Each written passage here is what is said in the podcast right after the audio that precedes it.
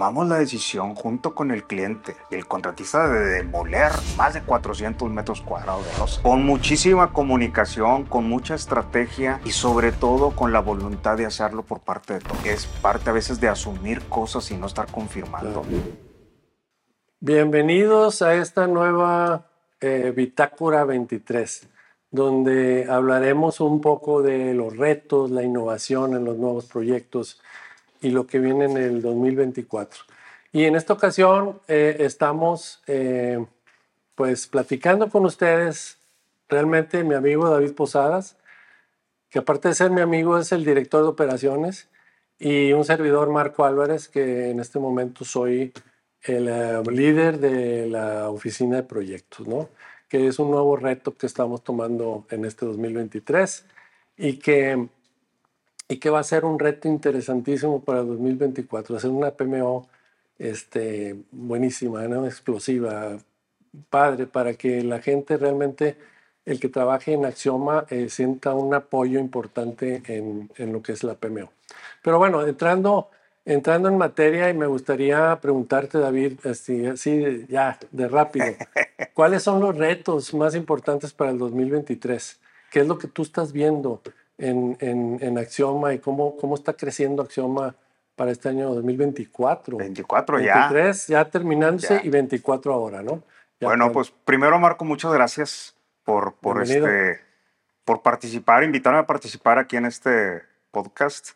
Y creo que eh, muy importante, lo acabas de decir muy bien, cuáles son los retos, pero sobre todo esos retos que vivimos en el 23 ¿qué podemos tomar para el 24? Muy bien. Fíjate que el, un reto, el reto creo que principal y mayor que, que, tuvimos en el, en el año 23 fue precisamente el crecimiento.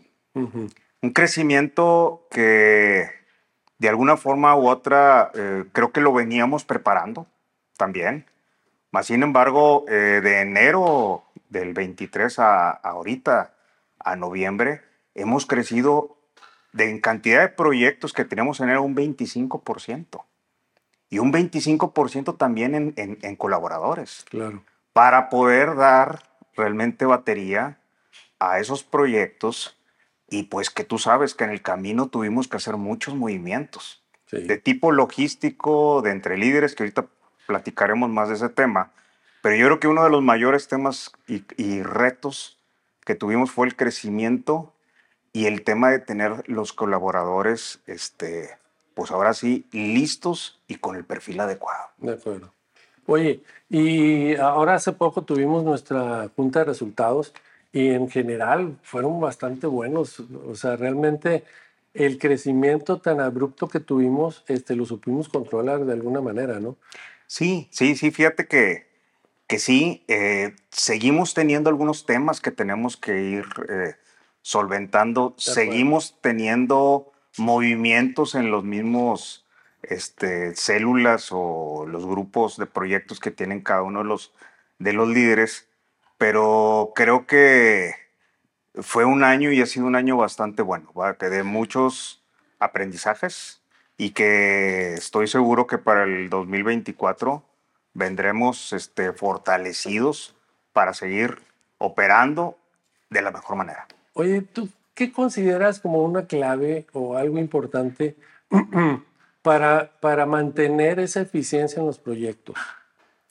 ¿Qué crees tú que ha sido un éxito, una clave de éxito en ese sentido? Yo, yo creo que de alguna forma u otra es mucho tema de comunicación.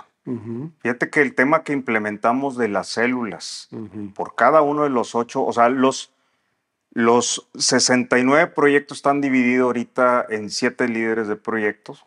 De acuerdo. Y, y esa a su vez tiene un equipo de oficina central que le da todo el soporte y todo el servicio. Creo que las juntas semanales que hemos tenido de célula, donde cada uno de los gerentes da los indicadores o los highlights del, del proyecto semanalmente y están presentes todos los colaboradores necesarios para, para poder este, sacar avante y anticipar las partes del proyecto, creo que ha sido uno de los puntos fuertes de la operación en cuanto a la comunicación y tratando de anticiparnos, Marco, más a los temas. Sí, correcto. Ser muy preventivo. Ser muy preventivo porque son muchos proyectos, es mucha gente. Correcto. Y si no dividíamos de esa manera y tenemos claramente que es el 80-20 que tenemos que estar midiendo, nos perdemos en el bosque. Claro.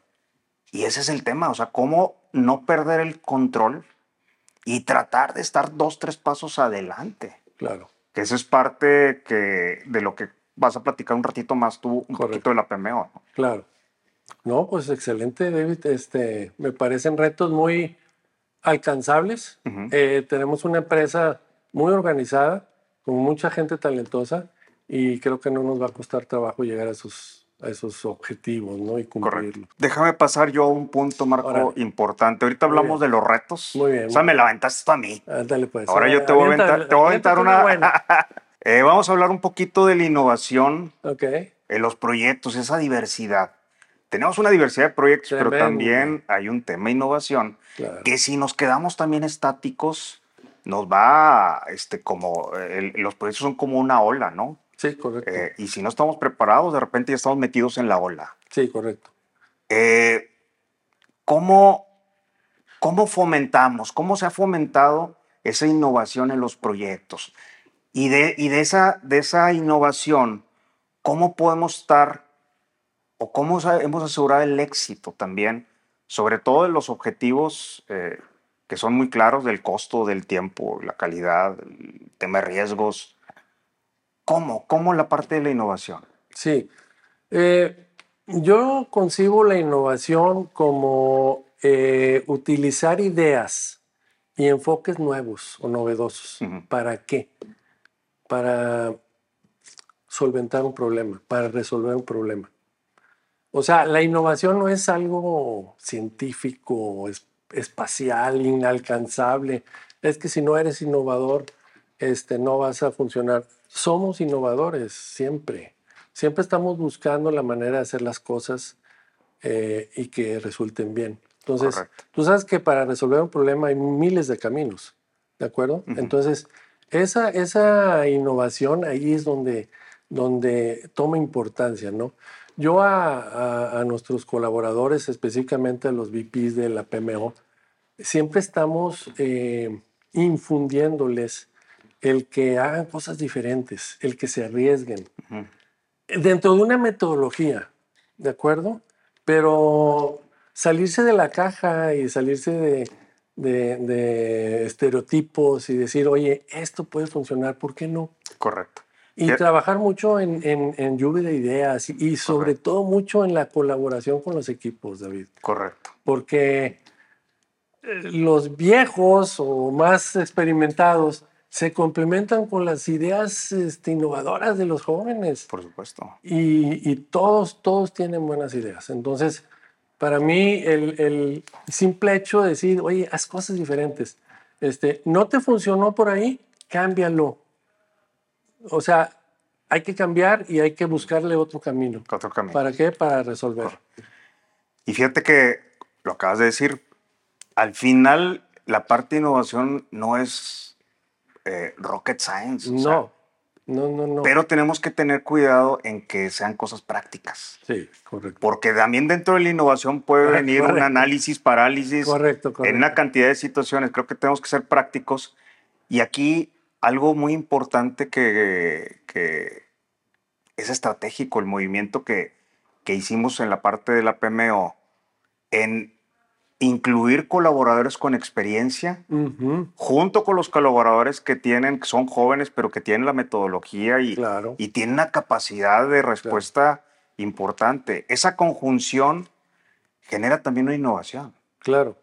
pero una innovación más educada, más aterrizada a un, a un resultado más predecible. Correcto. ¿Por qué? Porque la experiencia también nos ha dicho varias cosas y podemos también colaborar o, eh, en los proyectos para que de forma anticipada se puedan detectar situaciones de riesgo, ¿no?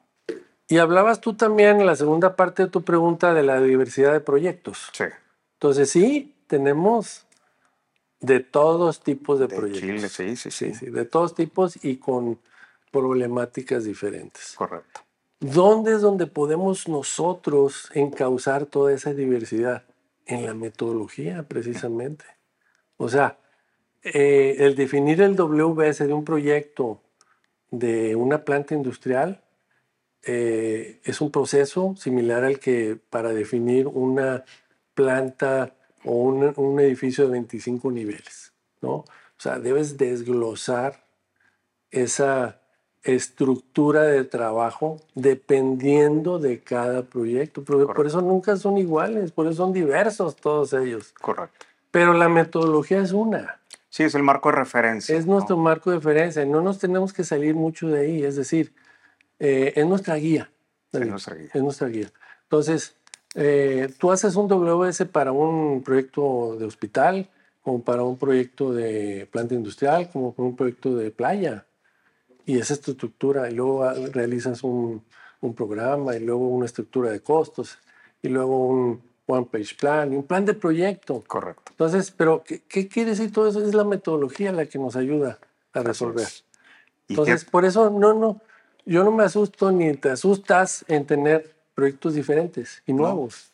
No. Porque lo que sabemos es precisamente aplicar la metodología para alcanzar esos objetivos trazados. Y fíjate que dentro de esa aplicación en los proyectos diversos que mencionas, eh, está toda la, la, la, base de experiencias en cuanto a los costos, a los sistemas constructivos, los mismos este, contratistas por especialidad, por región. Creo que la capitalización de toda esa experiencia que hemos estado generando y que ese que vas a acentuar más en la parte de la PMO es la parte del músculo que tenemos en, en Axioma y que debe estar disponible y muy rápido a los nuevos proyectos. Correcto. Es el knowledge management, ¿no? De, del acervo de toda esa experiencia, datos, ratios, cantidad de información que al final es el, el input para los proyectos, una buena planeación. Sí. Oye, David, dentro de, de, esta innovación y esta, digamos, este, diversidad de proyectos, ¿cómo lograr una buena comunicación entre todos los proyectos, entre todos los colaboradores? ¿Cuál es la clave para, para eso, para realizar eso? Yo creo que de primera instancia, los que están colaborando en, en los proyectos, eh, el, el, primer grupo, ahora sí el grupo de proyecto, su gerente y, y su equipo de primera instancia es que hablen el mismo idioma. O sea, el gerente tiene que procurar y hacer que funcione esto con sus colaboradores. ¿Por qué? Porque muchas veces el peor error que hay y los mayores problemas vienen derivados de la comunicación. Se asumen muchas cosas, no se confirman. Claro. Y, y creo que es el primer reto. Si el, si el equipo, el proyecto, está hablando en esa, en esa sincronía y en esa armonía de lo que son los objetivos propios del proyecto que se declaran desde un principio, la declaración del alcance, el poder revisar y, confirmar con el cliente toda la expectativa que él tiene hacia el proyecto, revisar aparte su modelo financiero, el que nuestros colaboradores conozcan realmente esa, eso es lo que el cliente desea del, servicio y desea del proyecto como resultado.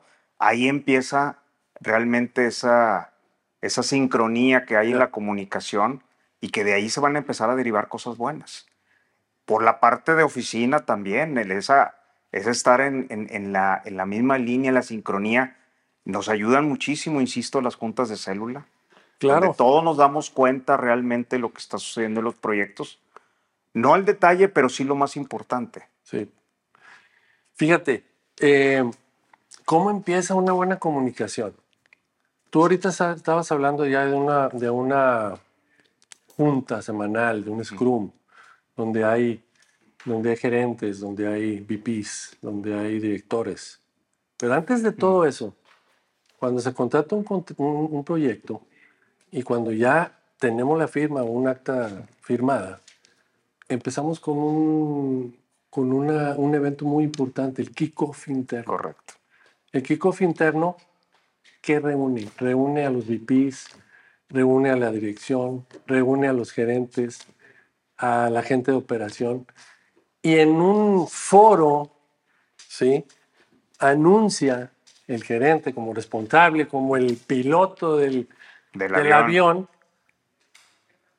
¿Cuál va a ser el vuelo? ¿Cuál va a ser el Correcto. proyecto? ¿Cómo El se llama? plan. ¿De qué tamaño es? ¿Cómo es? Sí, el, el plan del El- vuelo. El plan de vuelo. ¿De qué color es? ¿Cuánto va a costar? Y, y esa es una junta bien importante Correcto. porque ya engancha a todos los elementos, todas las personas, los stakeholders de- del proyecto. Luego vendrá un kickoff externo ya con el proyecto, con el sponsor, con el cliente. Pero ese primer evento es importantísimo. De ahí se ligan los reportes, los estatus semanales, las juntas de célula Correcto. y una serie de, de, digamos, eventos que van ligados. Sí, van ligados. Y ahí es donde, donde la comunicación empieza a ser muy efectiva. ligados y finalmente ya estandarizados, ¿no? Correcto. Donde tenemos el caminito y pues simplemente es, es seguirlo y estar confirmando y no asumiendo nada, Sí, sí, sí. ¿verdad? Creo, creo que esa es la, la línea, digo, tampoco Sí. no es rocket science, No, no, pero eso que dijiste del, del kickoff interno, que es una de las buenas prácticas que ya tenemos Sí. de hace varios, varios meses, Sí. eh, ha servido mucho a, a que la comunicación... Y que le demos la importancia. La importancia requerida, porque a veces decimos, ay, qué flojera, un poquito burocrático. No, no, es bien importante. Y fíjate que en ese kickoff interno nos ha sucedido que se activan todas las áreas. Sí, Realmente se Exacto. activan hacia el servicio del proyecto, correcto, correcto. como back office, ¿verdad? Correcto. Y eso es, eso es bien importante. Al final, los que estamos en oficina nos debemos a la- al, al proyecto y tenemos que asegurar que el piloto tenga todas las, ahora sí, todos los instrumentos necesarios para que pueda A llegar a buen puerto. A la mano, Así torre de control, oficina de proyecto, Así es. eh, oficina de, de- de dirección, todos a la mano. ¿Para Así qué? es. Para hacer un buen proyecto. Es el checklist de arranque, vámonos. Es el checklist de arranque. Correcto. Muy bien. correcto. Ya hablamos ahorita de la comunicación. Ya hablamos de la innovación, de la comunicación, ya hablamos de, de, digamos, de la diversidad, este, ya hablamos de la comunicación, cómo se mantiene la comunicación, y vamos al tema de, del rendimiento de proyectos, ¿no? Es, es correcto. Ahí, Marco, me interesaría mucho el que nos platicaras cómo estamos midiendo, cómo está midiendo el rendimiento de los proyectos Correcto. y bajo qué indicadores. Sobre todo los más críticos, ¿no? Correcto, Pensando en el correcto. 80-20 de, Correcto. de los proyectos. De hecho, la próxima semana vamos a tener una, digamos, un ejercicio de calibración de esos objetivos, ¿no? Entonces, partimos de que cada área de, de Axioma, eh, talento, finanzas, la PMO, la dirección, campus, todos, todos deben de tener objetivos. Los objetivos del 2024, ¿cuáles son? En el caso de la PMO, básicamente son eh, lograr un porcentaje razonable de desviación tanto en tiempo como en costo en los proyectos. Por ejemplo, eso es, un objetivo. Ujú, Los indicadores es 5%, más o menos 5% en tiempo, más o menos 3% en costo. ujú. Otro objetivo es lograr la metodología en todos los proyectos. ¿Cuál es el indicador?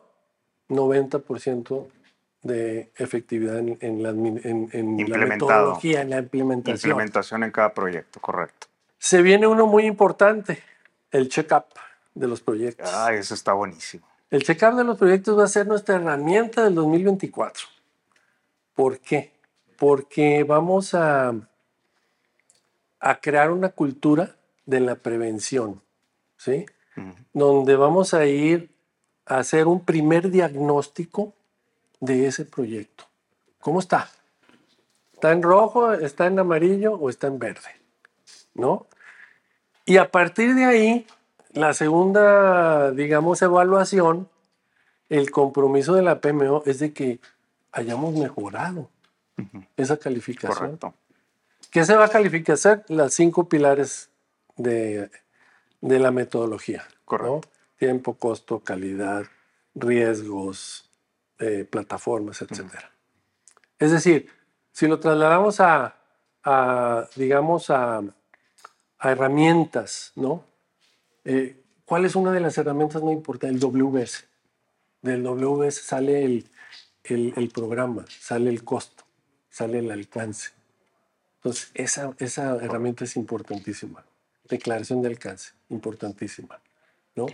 Entonces, vamos a ir midiendo en cada una de las áreas importantes de Axioma eh, cómo está el termómetro Claro, cada una de ellas. Claro. Entonces la idea, la idea es ir eh, una vez cada, una vez o por lo menos cada vez que cambia la etapa del proyecto. Recordémonos que las cinco etapas del proyecto son prediseño, ingenierías, preconstrucción, construcción y postconstrucción. En cada una de ellas va a haber un check-up. Correcto. Y vamos a ir, y primero va a ser preventivo, va a ser correctivo, es decir, eh, diagnóstico.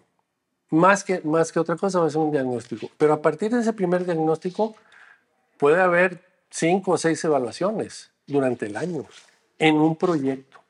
Y la idea es llegar al 90% de efectividad, de 90 a 100 puntos. Claro. ¿Cuándo, cuándo es correctivo? Y estamos poniendo la vara alta. Correctivo es de 0 a 69 puntos. No a 60 ni a 59, a 69 puntos. Y de ahí para arriba, o sea, va a haber tres niveles de, digamos, de, de estado, de estado, estado. digamos, Del proyecto. del proyecto. Entonces, híjole, estoy muy, muy motivado por ese, por ese tema. No, completamente. Yo creo que parte o una de las expectativas propias de la, de la operación impecable que estamos buscando, Ya, y eso es algo que traemos muy fuerte, es lo que hemos aprendido a través del, del tiempo. Los proyectos, eh, si estás de acuerdo, los puntos más críticos son a los arranques, es como cuando sube el avión, claro, y las bajadas. Esos Sí. son los temas que mayor problemas hemos tenido. sí, claro. ¿verdad? Entonces, creo que una, una, una expectativa importante hacia esa labor de los check-ups, de, de, lo, de la PMO hacia los proyectos, es que si en función a la etapa que estén, puedan ser anticipado de que el gerente llegue incluso a ese punto. Ujú, ¿Por qué? Porque finalmente es como el, el- la alerta que te estoy diciendo que ese hito se tiene que, se tiene que cumplir. Y creo que con eso estamos también ayudando a anticipar a los gerentes claro. de esos eventos relevantes que mencionas y que seguramente si, si, si logramos que esos eventos se le palomeen en tiempo y forma, la tendencia sigue siendo positiva. Claro, Lo peor que nos sucede en los proyectos, y lo has vivido, son las sorpresas. Y han sido, ¿por qué? Porque estamos, en lugar de estar dos, tres pasos adelante, vamos al ras del proyecto y a veces hasta nos gana. de Entonces, creo que esa, esa implementación que manejas de los diagnósticos, check-ups, definitivamente es un tema importantísimo para el 2024 sí, y que creo que va a ser parte del aseguramiento del- de la calidad La del calidad del servicio proyecto, claro, que del estamos dando los proyectos correcto. para poder llegar a buen puerto. Esas bajadas de avión que a veces Sí. han sido turbulentas, creo que van a, van a llegar más planito. Sí. Y como Fíjate, vamos, vamos, a, vamos a empezar a- con ese ejercicio y seguramente vamos a llegar a uno que, que saque 50. Sí, Bueno, sí, sí. sí. este 2023 hubo de esos proyectos. Correcto. Acuérdate de uno, David, y platícanos cómo, cómo subió, cómo Híjole. a base de estrategias este, mejoró de estar realmente en un, Híjole. en un nivel eh, correctivo sí, a estar ya en un nivel estable. fíjate que tuvimos un proyecto en el centro de la ciudad. Híjole, una situación muy compleja. Derivada de una situación este, que se vivió en, en- en la calidad del concreto. Sí, correcto. Tomamos la decisión junto con el cliente y el contratista de demoler más de 400 metros cuadrados de losa. Correcto. El gran reto fue el, el poder hacerlo y empezar a recuperar la parte del tiempo. Con muchísima comunicación, con mucha estrategia y sobre todo con la voluntad de hacerlo por parte de todos. Ahí al final no era que quién tuvo la culpa, eso, el resultado y lo que queremos hacer. Definitivo. Y fíjate, Marco, lo logramos. O sea, Sí. logramos salir No, en un tiempo y esa curva la, la- la mitigamos y llegamos a un punto donde seguíamos adelante. Pero fue un evento que aprendimos muchísimo. Ahí, ahí es parte a veces de asumir cosas y no estar confirmando. Claro. Gran lección. Claro. Sin embargo, pues sa- sacar la casta y, y- y comunicar. O sea, alinear todo y para adelante. Y, y la, la, la realidad y la verdad de todo esto es de que el cliente nos ha seguido contratando. Sí, sí, Entonces, sí. para mí ese es un proyecto check. Sí, y no estar éxito. buscando, y no excusas, no, hay que hacerlo. Correcto. Revisaremos ya después que hemos ya analizado las lecciones con el mismo cliente, pero en el momento era de actuar. Correcto. Actuar y hacerlo, y en conjunto con el contratista y todos los actores, hacerlo y no estar chillando. Actuar. Do it. Muy bien. Y lo logramos. Correcto, David. Qué buen, qué buen ejemplo. Eh, fíjate que me gustaría hablar un poquito de, de- de algo que también nos ha ayudado mucho en la parte de comunicación, David. Es la creación de la masterclass. La masterclass es un evento, es una clase, digamos, de una hora que se da todos los jueves a las 5 de la tarde, donde invitamos expertos o invitamos a un proveedor que ha trabajado, que quiere trabajar con Axioma, o también presentamos herramientas importantes de la metodología, como puede ser el manejo del proyecto, como puede ser el manejo del presupuesto, y, y ha sido tal la colaboración entre los PMOs, o más bien la, la gente de la PMO y de los proyectos, que tenemos la agenda llena de todos los jueves del año. Entonces, eh, prácticamente la del 24 ya está casi agendada. Eh, siempre estamos aj- ajustando por conveniencia también de, de- de la operación, Claro. porque a veces requerimos reforzar al- al- algún tema de las herramientas Claro. con esas masterclass. Y te puedo decir que, que el promedio de asistencia supera en muchas ocasiones a las 150 personas o a las 120, que a veces son más de 120 porque vienen en grupos. Hay algunas, Sí, sí, sí. algunos proyectos que están ahí en la computadora y ya están viendo cuatro o cinco personas. ¿no? Entonces, eh, ha sido una excelente manera de comunicar las cosas también. Claro, claro. Este, todos los jueves a las 5 de la tarde. Pues es afilar el hacha, Marco. Sí, sí, Como exacto. Tantos años, tantas situaciones. Claro. pero creo que los muchachos ahorita, los equipos de los proyectos, son los que más requieren de ese juicio experto.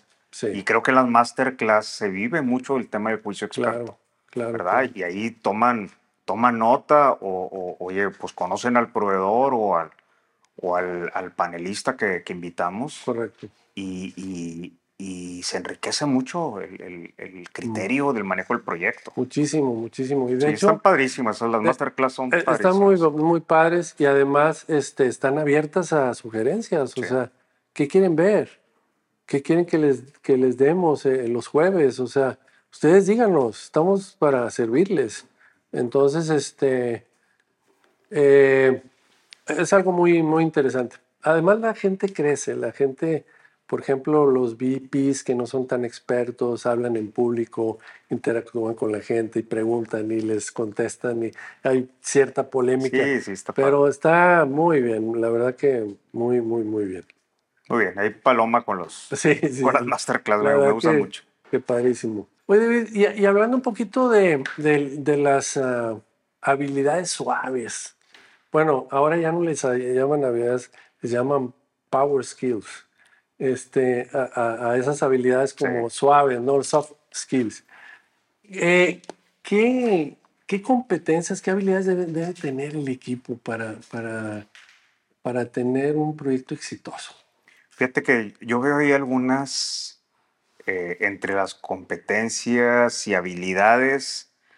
Lo hemos hablado ahorita mucho, la comunicación, el saber comunicar, pero comunicar de forma efectiva, Claro. porque también a veces eh, eh, queremos decir muchas cosas y no decimos nada. Creo que es vital para un administrador de proyecto el poder comunicarse de forma efectiva. De acuerdo. Y al grano. Sí, claro. Al grano, no andar entre las, entre las ramas. Sí. La colaboración. Tiene que ser una persona o un perfil que, que, que sea enteramente colaborativo. Sí, correcto. Así también eh, un, un, un, un, tema de estarse anticipando. Esa anticipación, anticipación a los temas. Volver a estar tres pasos adelante para evitar ese, ese, las sorpresas que son desagradables. Un tema bien importante, tener mucha tolerancia a la frustración. Sí, claro. Y tener una resiliencia, claro. una actitud de resiliencia, que es una habilidad que se va adquiriendo. Correcto. Pero que es muy importante por, porque ahora sí, el que está piloteando y el que está este, dirigiendo lo, los, los proyectos, pues tiene muchas situaciones que se le vienen y tiene que tener la mano derecha y la mano izquierda para poder Correcto. salir avante. ¿sí? Y, y, creo que parte de las, de las mismas competencias que tiene que tener un, un gerente, un director de proyecto, un líder, es poder establecer objetivos claros y metas. Correcto. Metas que se puedan medir. Correcto, correcto, Lo que no se mide no, no, no sirve para nada. Sí, no, no. Estás en el limbo, Claro, estás claro, en el aire. Entonces, claro.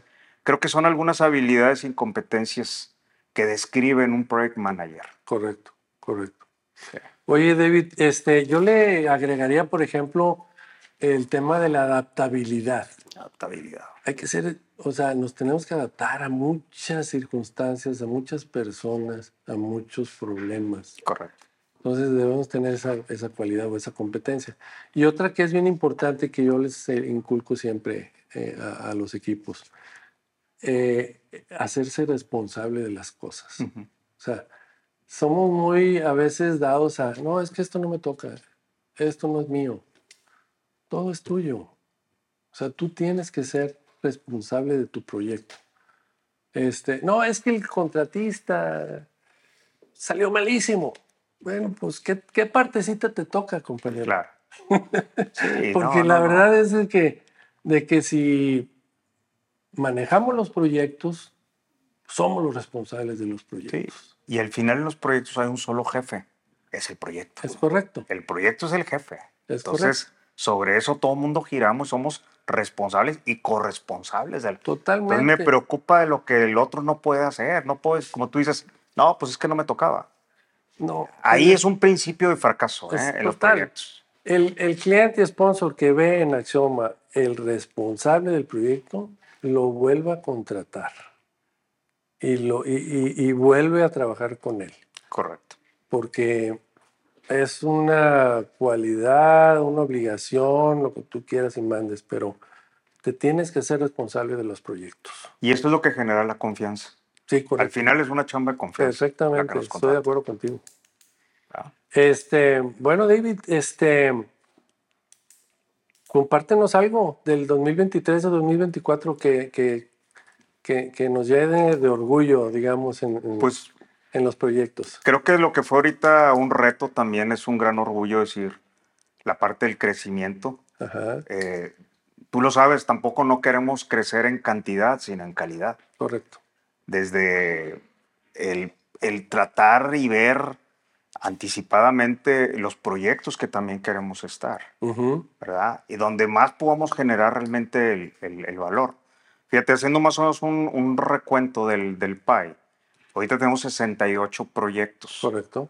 que más o menos entre el 22% de ese 100 es de tipo residencial, 21% de tipo institucional, 24% industrial y un 18% más o menos en usos mixtos. Ok. Entonces tenemos como ahí una varianza entre esos, entre ese pie. Pero creo que uno de los retos principales que traemos para el 2024 y más con, con todo lo que se viene, eh, y se ha hablado mucho lo de Tesla, el nearshoring y Sí. todo eso, Sí, pues es la parte industrial, Marco. correcto. Creo que la parte industrial va, va a seguir explosionando mucho con la llegada de, de- de todas estas empresas. Y es algo que nos estamos preparando, nos tenemos que seguir preparando. ¿verdad? ¿Para qué? Pues para poder tener un portafolio mm, diverso ¿sí? Y, poder este, tener, eh, pues no poner todos los huevos en una sola, en una canasta, tener esa varianza y seguir haciéndonos especialistas también en cada uno de los tipos de proyectos. Claro. Sí. Claro, claro. Y creo que también ahí sobreviene el, el reto que tenemos de la gente claro. para el 2024. Naturalmente queremos seguir creciendo, correcto, pero necesitamos estar preparados para poder seguir creciendo. De acuerdo. Uno, no dejar lo que traemos, y, eh, o sea, y lo otro es, es este, prepararnos todavía mejor. Claro.